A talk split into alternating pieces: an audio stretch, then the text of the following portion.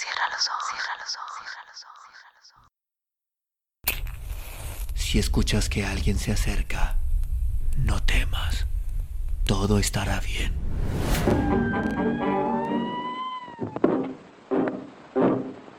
Folks, I'm going down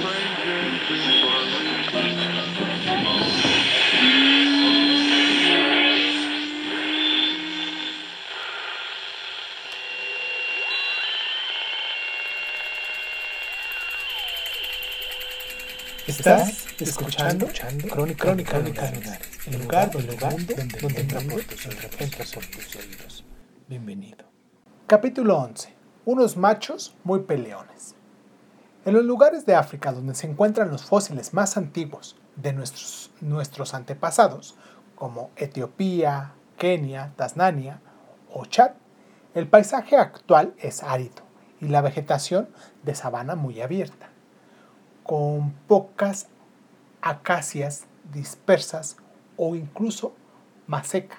Los fósiles se descubren en superficie, sin excavar, porque el suelo está desnudo y la cubierta vegetal es rala o apenas existe. Fue en este medio donde aparecimos los homínidos. Tan diferente ha sido desde el principio nuestra vida de la de los chimpancés. Examinando el resto de las pistas que da la paleontología, se observa que nuestros primeros antepasados vivían una realidad en comunidades forestales, como no podía ser de otro modo. A fin de cuentas, nosotros también somos monos, pero luego el clima cambió en esos lugares y empezó a llover cada vez menos y de forma más estacional y menos continua, aunque siguieron siendo tierras cálidas.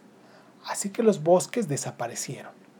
Fue ¿Es un fenómeno puramente local africano o el clima cambió en todo el mundo?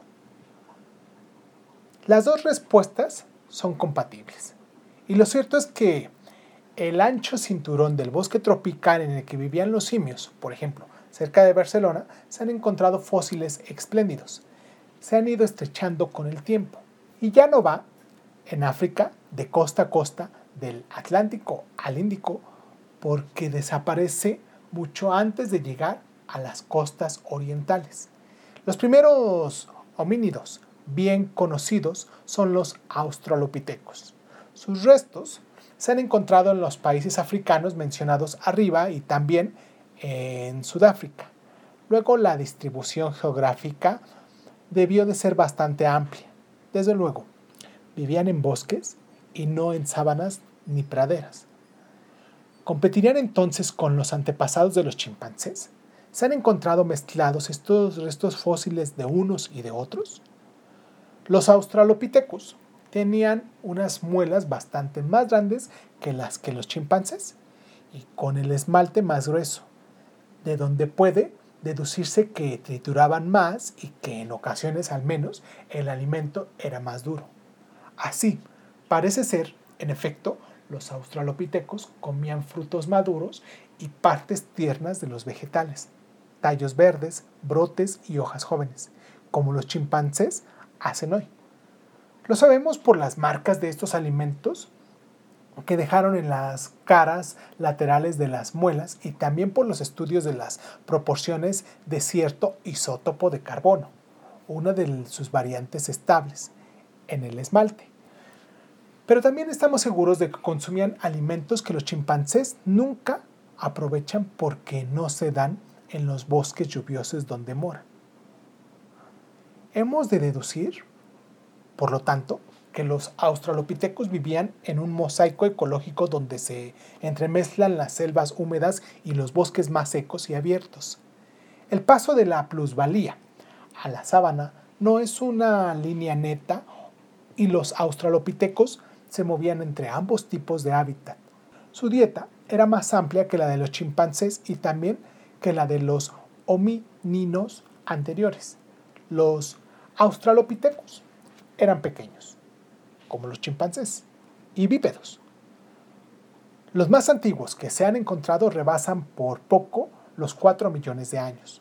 Un dato interesante para imaginar cómo vivían los australopithecus nos los da las diferencias de tamaño entre los dos sexos. porque se aprecia una gran variación en los huesos que se encuentran en los yacimientos y eso ha dado pie a que la mayoría de los investigadores piensen que los machos eran bastante más grandes que las hembras, una diferencia sexual de corpulencia similar a la que se da entre los gorilas y los papiones o babuinos, y mayor que la que se da en los chimpancés o en nuestra especie. Los dos modelos de sociedad que sugieren para los australopitecos serían precisamente estos, el de los gorilas, que forman grupos con varias hembras y uno solo y un solo macho adulto, que es el único que se reproduce con ellas, y el de los papiones, con muchos machos y muchas hembras en los grupos, pero con una jerarquía muy marcada entre líneas de machos y frecuentes agresores para mantenerla o cambiarla. La escala jerárquica es una cosa muy seria entre los primates sociales, porque no es lo mismo, ni mucho menos, estar arriba que estar abajo. Se pasa muy mal siendo el último de la fila. Más molestias, peor alimentación. Y las oportunidades de reproducirse son menores. Por eso los machos invierten un plus de energía en hacerse más grandes que las hembras y tardan más tiempo que ellas en completar el desarrollo y empezar a reproducirse. Se esperaría que los australopitecos machos tuvieran caninos grandes y muchos mayores que los de los hembras, como ocurre en los chimpancés, gorilas y orangutanes, pero no es así. En ambos sexos son pequeños, al igual que en la especie humana actual eh, y desde Darwin se busca una explicación.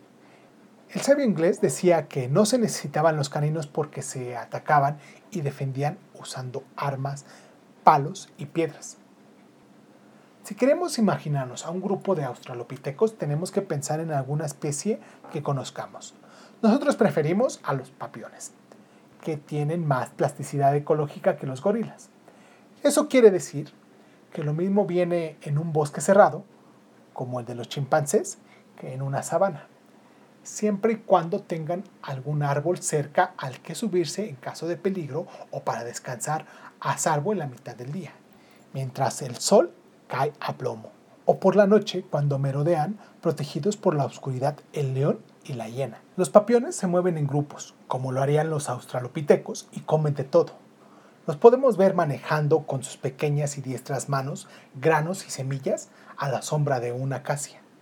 De cuando en cuando dos machos se amenazan, se enseñan los caninos y finalmente uno huye y el otro lo persigue hasta que se aleja. Los australopitecos pesaban entre 30 y 50 kilos, casi el doble de los papiones. Eran bípedos y además su cerebro era bastante más grande, así que su complejidad social sería mayor. De los chimpancés se ha dicho que son maquiavélicos, es decir, que dedican gran parte de sus recursos mentales al comportamiento social y los australopitecos eran tan listos como los chimpancés, sino más inteligentes. Por decirlo todo, hay un investigador que sostiene que las diferencias de tamaño que se encuentran en los huesos de los australopitecos no se deben al dimorfismo sexual y que los australopitecos y sus antepasados, aún más antiguos, no eran apenas dimórficos, porque los machos no luchaban entre ellos por las hembras o por el estatus social.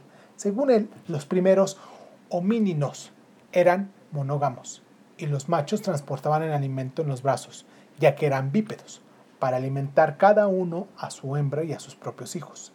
Esta hipótesis de fidelidad ancestral que explicaría el que nuestros antepasados se pusieran de pie no nos convence a los autores.